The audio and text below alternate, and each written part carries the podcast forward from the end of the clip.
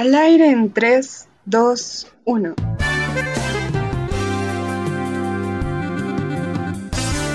Soy Daniel Armijos. Yo soy Natalie Sánchez. Y yo soy Kimberly Montes de Oca. Juntas los acompañaremos en esta segunda temporada de Una ayudita para este pobre tesista. Un espacio para compartir ideas y consejos para hacer tu tesis sin morir en el intento. Bienvenidos a otro episodio especial de la segunda temporada de nuestro podcast Una ayudita para este pobre tesista. Un espacio en el que jóvenes graduados, profesores y demás profesionales nos comparten experiencias y consejos sobre el desarrollo de la tesis. Hoy hablaremos sobre cómo hacer realidad una idea tomando en cuenta la Agenda 2030, para lo cual hoy tenemos a grandes invitados. Una de ellas es Daniela Serrano, ella es estudiante de octavo semestre de la carrera de Ingeniería en Nanotecnología de la Universidad de Investigación de Tecnología Experimental Yachay. Dani es cofundadora y presidente legal de Gelware, una empresa que produce pañales ecológicos para bebés. Junto con su equipo participaron en la competencia Global Whole Prize y lograron el primer lugar en todas sus etapas, siendo así uno de los equipos ganadores de la edición 2020. Además, fue la campus director de la edición 2020-2021 de Price on Campus a Tech y también subcoordinadora de Yo Action Hub Imbabura. Ha sido parte del comité organizador de varios eventos de emprendimiento social a nivel nacional e internacional, en los cuales ha colaborado con mentorías a equipos en el área de creación de proyectos y con su experiencia en, en su empresa. Actualmente se encuentra apoyando como mentora en la edición On Campus de su universidad Yachay Tech. Bienvenida, Dani. Buenas tardes, chicas. Buenas tardes con todos los que nos están escuchando. Bueno, primero que nada quiero agradecerles muchísimo por la invitación. Eh, siempre estoy abierta a cualquier duda o como quieran ustedes y necesitan mi apoyo. Y nuevamente muchas gracias por esta invitación. Bienvenida Dani, es un gusto para nosotros tenernos aquí. Les comento que yo, Natalie Sánchez, al igual que Dani Armijos, les estaremos acompañando junto con estos grandes invitados en este episodio. Bueno, Dani, yo me he quedado maravillada con toda tu, tu, trayectoria siendo tan joven, realmente súper, súper admirable todo lo que has hecho, haces y seguro harás.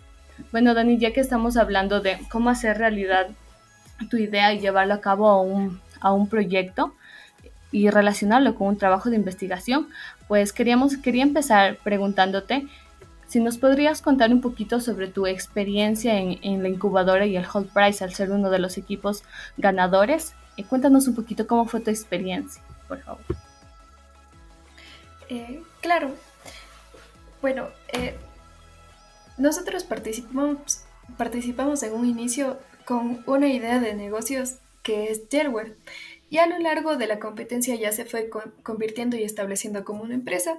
Y podría decir que esta experiencia fue de verdad maravillosa, ya que aprendí muchísimo en cada una de las etapas que fuimos pasando. Esta competencia, porque es una competencia de emprendimiento social, consta de cuatro etapas. Entonces la primera es como eh, la que pasa en la universidad, la que todos podemos eh, ver y en la que nosotros como estudiantes de Yachay podemos participar siempre. Entonces, en esta etapa estábamos como en pañales y, y bueno, eh, lo más importante de todo esto siempre es poder relatar lo que quieres hacer, porque no es algo necesariamente que ya estás haciendo y que se está llevando a cabo. Tienes que aprender a relatar muy bien lo que quieres hacer. Entonces, esta es la base para poder seguir avanzando para las siguientes etapas. Y es algo que, la verdad, no teníamos mucha experiencia y lo pudimos hacer de la manera correcta. Entonces, eh, sí fue un reto al inicio y lo sigue siendo, pero es algo que tenemos que aprender en general a, a aprender a expresarnos. De ahí para las siguientes eh, etapas ya se dio de manera virtual, ya que eh, empezó el 2020, empezó la pandemia y no pudimos ir de manera presencial a, tener, a, seguir compitiendo. Entonces se dio todo de manera virtual la verdad no tuvimos como que una experiencia súper grande en la segunda etapa, que son las regionales, ya que tuvimos que mandar a sí mismo un pitch para de, lo que queríamos hacer, de lo que estábamos planeando hacer con Jailware, eh, para poder de esta manera competir. Entonces tuvimos que mandar un video animado. Eh, algo también que fue súper importante y que fue una experiencia súper bonita fue que muchas personas nos, estuvieron apoyando a lo largo de este tiempo. Asimismo, hay personas que siempre te van a decir que es, es una idea muy loca, que capaz y no se puede llevar a cabo, pero esos comentarios siempre se tienen que dejar afuera y tratar de seguir adelante, de apoyarse en las personas que sí quieren que sigas. Y bueno, este fue el caso de unos amigos de mi ñaña, Caro, que es la CEO de Jailware, y de David, que tenían desde el colegio. Entonces, este chico, Sebas, nos, nos colaboró eh, con, con, todas las imágenes gráficas y todo esto. Y es por eso que les estoy mencionando que, que eh, siempre van a haber personas que nos van a querer apoyar. Y si no hay personas que nos apoyen, creo que es mejor que te digan no ese rato y no te estén teniendo a la deriva del que sí, no, tal vez puede ser. Eh, esa es una parte también muy importante al momento de llevar a cabo cualquier proyecto, cualquier idea de negocio, todo lo que estés haciendo prácticamente en la vida. Entonces eso nos pasó. Nosotros al ser de Yacha y al ser eh, pseudocientíficos en ese entonces, no teníamos idea de cómo hacer un, video, cómo hacer, eh, cómo tener un apoyo audiovisual, pero hubo gente que nos apoyó. Asimismo, con el inglés fue una traba un poquito grande, ya que no somos hablantes nativos y también fue muy importante. Entonces presentamos y afortunadamente fuimos ganadores en esta regional. Eh, luego nos fuimos a la tercera etapa que aquí viene lo que ustedes me estaban preguntando, disculpen por, por alargarme mucho, es la incubadora de Whole Price, que bueno, no es, es, es una incubadora y una aceleradora, pero ustedes, lo, lo que yo pensaba cuando me decían que es una aceleradora, yo decía, sí, vamos a crecer rapidísimo y vamos a hacer las cosas muy rápido. Pero no, o sea, sí se trata en parte de eso, pero eh, en lo que nos enseñaron en la, aceleradora aprendimos muchísimo, la verdad. Fue a cómo llevar nuestro negocio pasito a pasito y cómo hacerlo de la manera correcta. Entonces fue una experiencia súper chévere porque es algo que no tienes en la universidad. Eh, puede estar un poquitito ligada a la materia de, emprendimiento e innovación. Sin embargo, lo que nosotros al estar en Yacha y ser y querer ser científicos, querer hacer ciencia, querer investigar, lo que hacemos no es tanto en la parte de emprendimiento, sino es más nosotros innovamos eh, haciendo todos nuestros proyectos. Me acuerdo que yo en innovación hice eh, un proyecto de generar energía a partir de la gravedad y no sé, y, la parte de, de, negocios en sí de la materia fue un caos. Entonces, sí es una experiencia completamente distinta a lo que vemos en la universidad. Es como decir una mini, mini, mini escuela de negocios en donde aprendes marketing, en donde aprendes branding, en donde aprendes economía, negocios, negocios internacionales y vas conociendo a muchísima gente que te puede aportar. Eh, puedes tener acceso a muchos mentores a nivel internacional que tienen empresas enormes. Eh, había un mentor que trabajaba con Microsoft, otros mentores que trabajaban en la parte biológica, ay, de la biología, perdón, otros mentores que trabajaban en otro tipo de industrias, mentores en la parte económica, etcétera, etcétera. Entonces, además de todos estos mentores y todo, todo el conocimiento que pudimos haber adquirido a lo largo de esta incubadora, a, lo largo de esta aceleradora de Whole Price, también conocimos muchísima gente que eh, personalmente es una experiencia súper llenadora. Así haya sido de manera virtual, pude conocer personas de todo el mundo, de todo, todo, todo el mundo.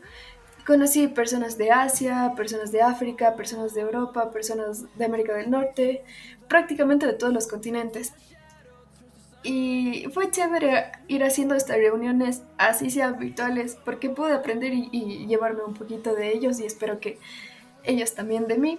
Todos tenían historias, eh, el goce de, sus experiencias eh, durante la pandemia y antes y con sus emprendimientos y que sí, que tuvieron que luchar.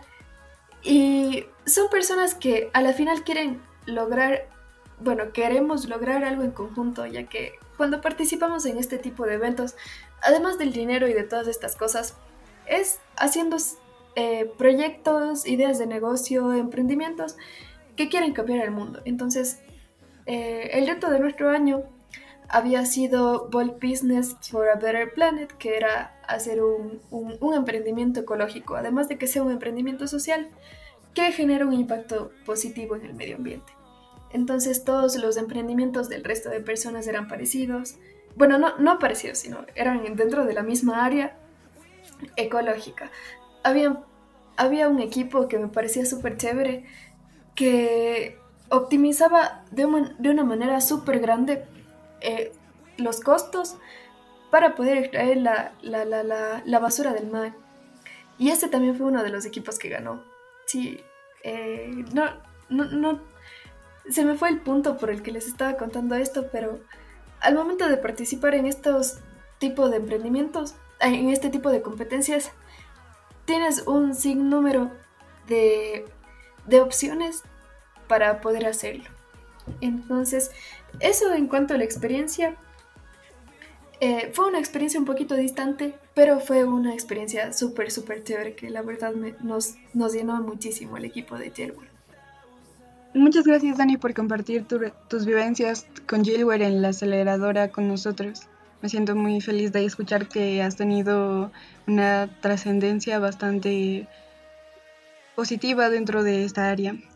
También nos gustaría saber em, eh, al respecto de eh, crear un proyecto, eh, cuáles son los aspectos más importantes al momento de participar en este tipo de eventos con tu proyecto. Bueno, a lo largo de, todo lo que hemos vivido con Delaware, personalmente considero que siempre se tiene que tomar en cuenta el reto, más que nada, de este tipo de competencias, ya que al ser emprendimiento social siempre viene ligado con otro tipo de, de retos. Por ejemplo, en Hall Praise, cada año se va dando un reto diferente. El reto de este año era eh, generar empleos. Generar empleos para el 2024. Me parece que 2.000 empleos. Entonces, así van cambiando los, los retos de este tipo de competencias. Aquí a nivel nacional también hay competencias de este tipo. Por ejemplo, la del Hub del Norte, que es básicamente emprendimiento social dentro del territorio nacional que está ubicado al norte de la provincia de Imbabura, Carchi, eh, si no estoy mal también Pichincha, también eh, Esmeraldas y, Napo, si no estoy mal. Entonces también hay hubs en, todas las partes de Ecuador y eh, recientemente hemos podido ver que, chicos con sus proyectos y empresas de nuestra universidad también van ganando este, este tipo de, concursos, este tipo de competencias. Y es básicamente lo mismo, tener eh, identificar un problema. Un problema que sea eh, grande, que, pero que pueda ser también identificado dentro de una localidad. Porque uno nunca va a empezar por todo el mundo, uno siempre tiene que, empezar en un pueblito, en una ciudad, y de ahí irse extendiendo a una provincia, una región, un país entero, para posteriormente expandirse un poquito más. Eh, en la medida de lo posible. Entonces, eso sería primero buscar eh, una problemática, dar una solución eficiente a esta problemática para poder llevarla a cabo. Eh, otra recomendación y parámetro muy importante para este tipo de cosas es que casi nunca vas a participar solo. Siempre van a buscar que sea un equipo multifacético eh, ya sé que no, que nosotros como personas no podemos estar en los aspectos legales, en los aspectos técnicos, en los aspectos económicos, en los aspectos de marketing. Eh, ese equipo no va a tener que hacer todo, sin embargo, eh, ese equipo va a tener que, buscar personas que les apoyen. Entonces, por esto les digo que tiene que ser un, un equipo fuerte que sea multifacético que, por ejemplo, una, una persona se encargue de las relaciones públicas, una persona se encargue de la cuestión económica, otra persona se encargue de los aspectos legales, ya que hay muchos aspectos legales de los que tenemos que, encargarnos cuando creamos una empresa dentro de nuestro país, eh, etcétera, etcétera. Y otro aspecto súper importante eh, que mi mami siempre me sabía decir de chiquita y ahora lo veo es que todas las personas que conoces siempre van a tener algo para aportarte. Eh, aún así no sea ahora, aún así no hables todos los días con estas personas, pero siempre, siempre, siempre van a tener algo para aportarte. Eh, por eso es que les puse el ejemplo de Sebas que nos ayudó en la parte del audiovisual para las regionales. Siempre van a haber personas eh, que han ido pasando por nuestra vida que en un futuro les vamos a necesitar. Entonces, eh, siempre es bueno irse quedando con el contacto de las personas, tener una relación positiva con las personas y no tener miedo a preguntarles si, si nos pueden colaborar. Y por último, y ligado con esto que les menciono recién, es tomarse de una manera buena el no. Cuando les digan que no, ustedes tómenlo como que, bien, qué chévere, mejor que me dijeron que no ahorita para no estar a la deriva esperando que que me digan que sí, que no, esperando una respuesta. Entonces cuando les digan que no, ustedes ya pueden irse donde otras personas buscando otro apoyo, eh, un apoyo similar, pero con, una persona distinta. Ajá. Y esos serían las, las eh, los aspectos más importantes que podría recomendarles al momento de, de crear un emprendimiento, un proyecto o para su vida en general.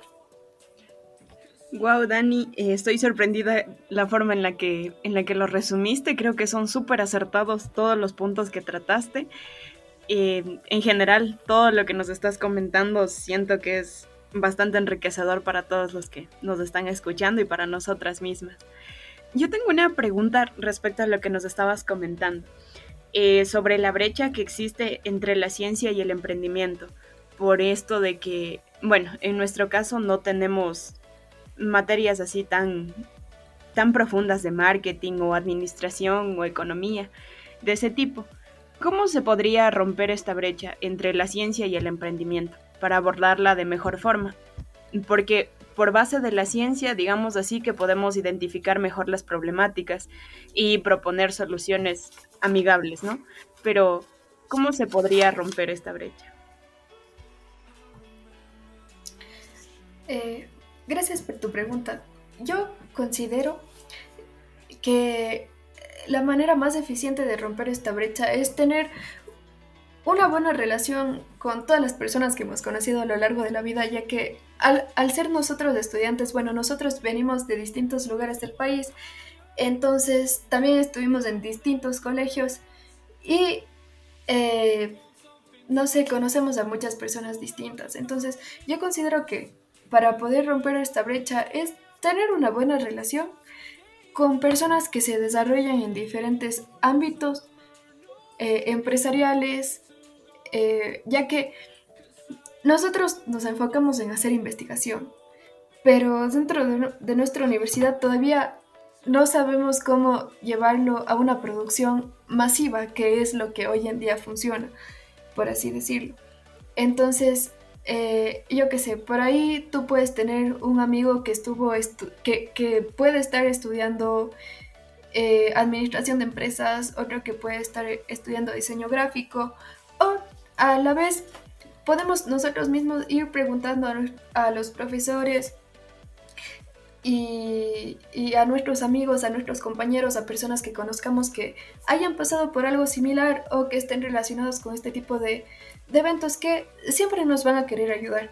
Bueno, no siempre, siempre, pero, pero por lo menos en nuestra universidad, en Yachay, eh, no he conocido a personas que te digan, no, no te puedo ayudar. Aunque sea, te dicen, eh, sabes que yo no estoy relacionado con esto, pero tengo el contacto de tal persona que sí te puede ayudar. Entonces, eh, no sé, la manera de romper la brecha entre la investigación y el emprendimiento es de esta manera, generar relaciones, generar alianzas con otras personas.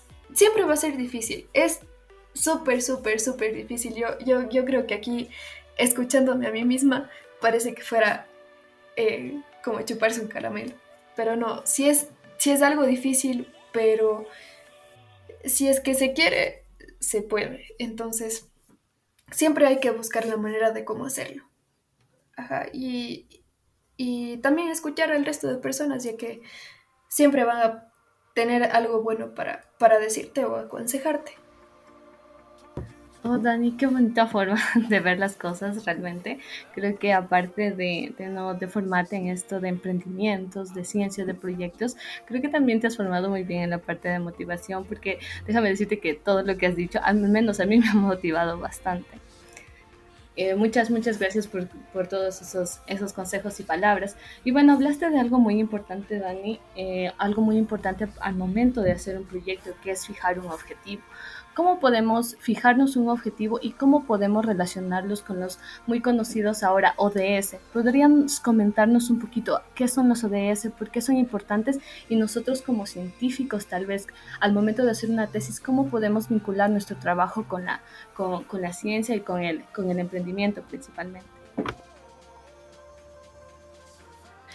Eh, gracias Nati por tu pregunta. Bueno, haciendo un poquito de énfasis a lo que mencionaste antes, eh, yo hace unos dos o dos años aproximadamente, un poquito más quizá, no hubiera podido estar hablando como lo hago ahora.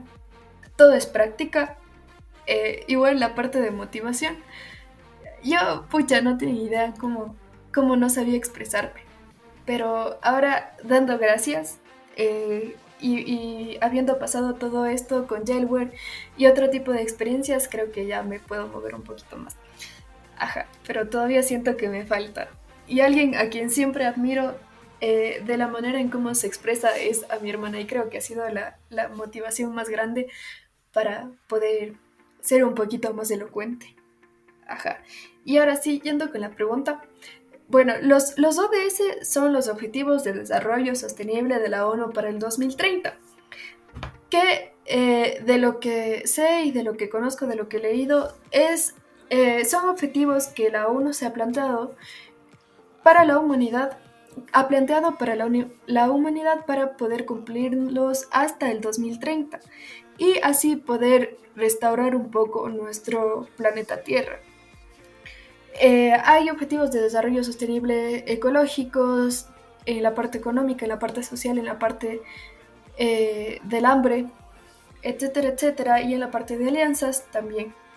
Entonces, estos objetivos son muy, muy, muy importantes al momento de realizar este tipo de proyectos porque por lo general están basados en eh, eh, este tipo de competencias, este tipo de proyectos tienen que estar basados en los objetivos de desarrollo sostenible. Y también, si lo vemos de una manera distinta, es una manera diferente y más fácil para poder encontrar eh, las problemáticas que existen dentro de nuestro entorno. Entonces, poniéndoles nuevamente el ejemplo de Jetware, en el año eh, que nosotros competimos, 2020, eh, el reto era World Business for a Better Planet, que se basaba en los objetivos ecológicos de los ODS. Entonces, gracias a esto, nosotros tuvimos que buscar una problemática que esté contaminando dentro del mundo, que en nuestro caso fue los pañales, que son la tercera causa de contaminación a nivel global.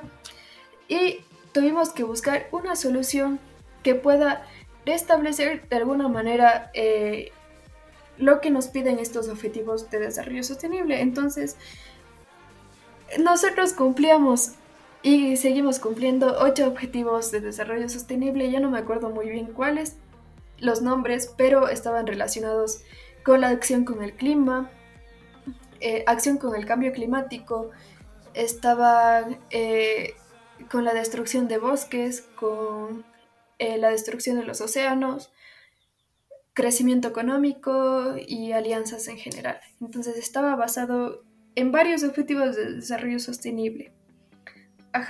Y desde la ciencia, viéndolo desde un aspecto científico, es algo un tanto básico conocer estos objetivos de desarrollo sostenible, ya que cuando nosotros hacemos ciencia, no es que, yo qué sé, no sé, es que, es que todo lo que hacemos con la ciencia es muy importante, entonces no les puedo poner un ejemplo un poquito banal, un poquito que, que, que no esté muy ligado con, con cambiar el mundo, ya que cuando hacemos ciencia, lo que nosotros queremos es cambiar el mundo y hacerlo de una manera eficiente y mejor.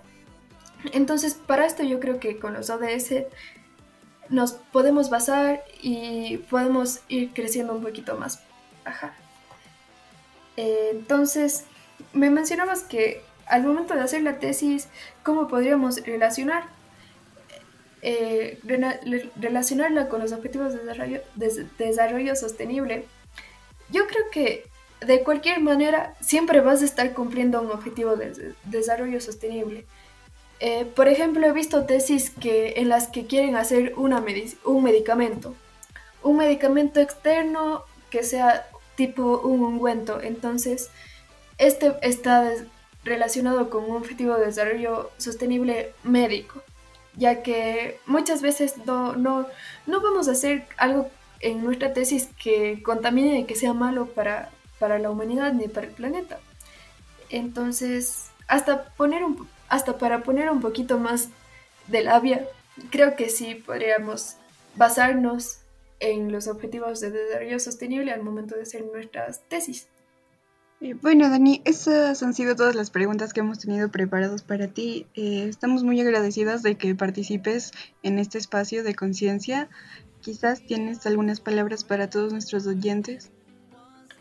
Bueno, primero que nada agradecerles a ustedes chicas por la invitación me ha gustado muchísimo contar mi experiencia y poder de alguna manera motivarles un poquito. Espero que para todos los que nos hayan escuchado, que todo esto les, les sirva, no solo si quieren crear un proyecto, una empresa, eh, que, esto les sirva para su futuro, que, que, tomen tips lo mejor que puedan de lo que haya, haya dicho y que puedan crecer con, con, con esto.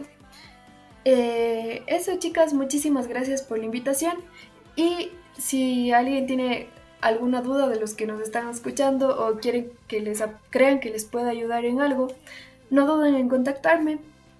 Eh, estudio en la universidad y eso, muchísimas gracias. Bueno, a continuación, en este episodio especial tenemos la participación del grupo Panca. Este grupo está compuesto por Darío Cabezas, él es el cofundador de Panca Inventions y estudiante de octavo semestre de la carrera de TICS en la Universidad Tech, además por el licenciado David Quasaput, que también es cofundador de Panca Invention y es recién egresado en Contabilidad Superior y Finanzas por la Universidad Uniandes. Bienvenidos chicos a este episodio especial de Una ayudita para este pobre tesista. Muchas gracias a ti por permitirnos este espacio. Muchas gracias por participar.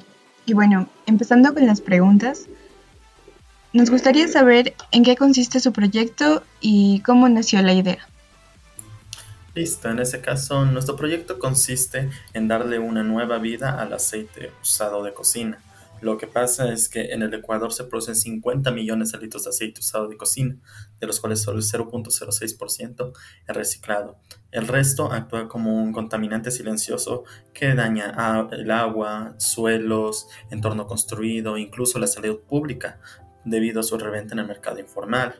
¿De dónde nació la idea? Pues es atribución de Joao Minango y Ariana Paredes, quienes en los, ya saben, cambios de la vida descubrieron a una persona que ya trataba el aceite usado de cocina y le daba una nueva vida como combustible. Y esa fue de las primeras ideas con las que eh, se intentó llevar este proyecto.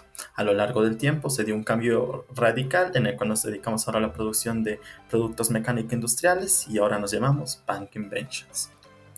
Qué interesante, Darío, cómo nació este proyecto. ¿En qué etapa se encuentra actualmente este proyecto y cuáles serían los planes a futuro que tiene? ¿Han pensado en la industrialización de, este producto tal vez? Ah, claro, nosotros lo que buscamos es tener una unas diferentes empresas en diferentes lugares del país en las cuales nosotros nos encargamos tanto de la recolección, la capacitación de gente y la conversión del aceite usado de cocina en nuevos productos. Entonces, lo, en la etapa en la, en la que nos encontramos ahorita es en la búsqueda de financiamiento y capital de semillas. Los últimos dos años nos hemos dedicado bastante a participar en diferentes concursos para conseguir financiamiento, asesoría eh, conexiones con inversores para recibir cualquier tipo de capital que nos ayude a llevar el proyecto. Así es como ya hemos sacado nuestro producto ya a la venta y ya nos hemos establecido en algunas ciudades y, capitales, como son en Tulcán, en Quito, en Loja, en Ambato. Entonces, estamos en un punto como de pequeño crecimiento buscando inversión. Me alegra mucho saber que se encuentran en constante crecimiento tengo una pregunta extra aquí. ¿Puede responder Darío o, David? Eh, eh, ¿Cómo fue su, proceso para ya llegar a, vender su producto dentro de, ciertos locales dentro del país? El proceso inició más o menos a finales de, de, diciembre del 2020, en donde nosotros ya habíamos empezado a diseñar una línea gráfica para nuestros productos. Entonces, nosotros ya recién estamos definiendo qué es Panca, cuál es la misión de Panca, cuál es la visión de Panca y cuando nosotros se nos vino a la mente, no, Panca no se puede limitar solo a un producto. Nosotros queríamos abarcar mucha cantidad de productos y así es como nosotros dijimos, el Inventions es algo importante en Panca. Entonces nosotros decidimos que se iban a hacer muchos productos. El primero de ellos fue el BioROS 1811, cual es un líquido lubricante, el cual es competencia directa del WD-40 o el Word de marcas americana y alemana respectivamente. Entonces nosotros lo que queríamos era atacar ese mercado debido a que ellos prácticamente están monopolizando ese mercado. Entonces nosotros por medio de investigación de parte de profesores de la Universidad de Ambato y el Instituto Técnico de Guayaquil, eh, desarrollamos el prototipo de reactor con el que nosotros actualmente estamos trabajando. Y de esta manera nosotros, por medio de un proceso químico, convertimos el aceite en el BioROS 1811. Y como residuo tenemos la glicerina, con la que podemos hacer otros productos como velas, jabones, shampoos, acondicionadores, jabón para, para perros, etcétera, muchos diferentes productos. Y bueno, continuando con la entrevista, nos gustaría saber qué ha sido lo más desafiante de ya montar su empresa. Lo más desafiante posiblemente puede llegar a ser el hecho de que, como usualmente se dice, estamos aún bastante chiquitos. Cuando uno está chiquito compitiendo contra gigantes, por ejemplo en Premios Latinoamérica, de que había proyectos que ya tenían las mega plantas de procesamiento de aceite o de recolección, es uno que se siente bastante como diciendo, es muy complicado llegar a ganar, sin embargo los ánimos nunca se detienen entonces uno se sigue luchando hasta el final. Eh, siento que ese ha sido uno de los eh, peldaños más grandes que hemos tenido que superar. Eh, darnos cuenta de que nosotros no somos tan pequeños y podemos llegar a hacer algo más. Otro posible problema ha sido la parte de la financiación, dado que como es conocido en, en el Ecuador, somos los primeros a nivel de Latinoamérica en emprender, pero también somos los primeros a nivel de Latinoamérica en fracasar el intentar no fracasar en todo este camino eh, se compone de muchos diferentes factores. Factor económico, factor eh, social, si tenemos compradores, factor de demanda, de oferta. Son muchos factores que todos ellos han sido bastante complicados. Sin embargo, poder lidiar con cada uno de ellos y sobrepasar, siento que ha sido, voy decir, lo más difícil, pero lo que más nos ha enseñado. Completamente de acuerdo contigo, Darío. Eh, creo que los grandes retos nos dejan grandes enseñanzas y parte de emprender es, es aprender eso, ¿no? Eh, ¿Podrías comentarnos también por qué su proyecto es sustentable? ¿Explicarnos un poco más esto? Nosotros determinamos que nuestro proyecto es sustentable debido a que nos enfocamos en el triple impacto, en, en de reciclar, producir y este mismo producto venderlo. Entonces nosotros al momento de generar este proceso pasamos desde, eh, desde la recolección a elaborar un producto final el cual no es no hay un producto nacional, sino todos los productos como el Bioras, que es un líquido multipropósito, son todos del extranjero. Entonces nosotros nos enfocamos a ese mercado e igualmente que a nosotros producir este producto nos da un subproducto llamado glicerina y con este nosotros podemos producir infinidad de productos como lo es el jabón, el lavaplatos o incluso jabón para perros. Entonces nosotros no estamos perdiendo ni desechando ningún subproducto de este bioras. Entonces nosotros por eso nos enfocamos en que este, este proyecto es sustentable. Gracias por la explicación. También eh, nos gustaría saber qué riesgos ha implicado empezar eh, su empresa dentro de nuestro país o no ha implicado ningún riesgo. Uno de los principales retos en los que nos hemos encontrado es la burocracia. La burocracia, eh, intentar conseguir financiamiento en el Ecuador es bastante complicado, sobre todo por la cantidad de papeles que a uno le piden.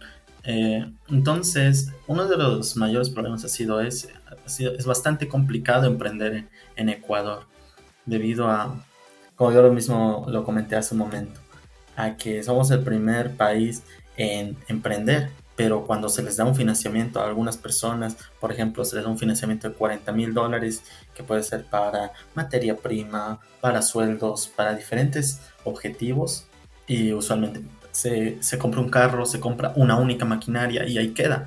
El emprendimiento no puede seguir porque no se ha tomado en cuenta todas las diferentes variables.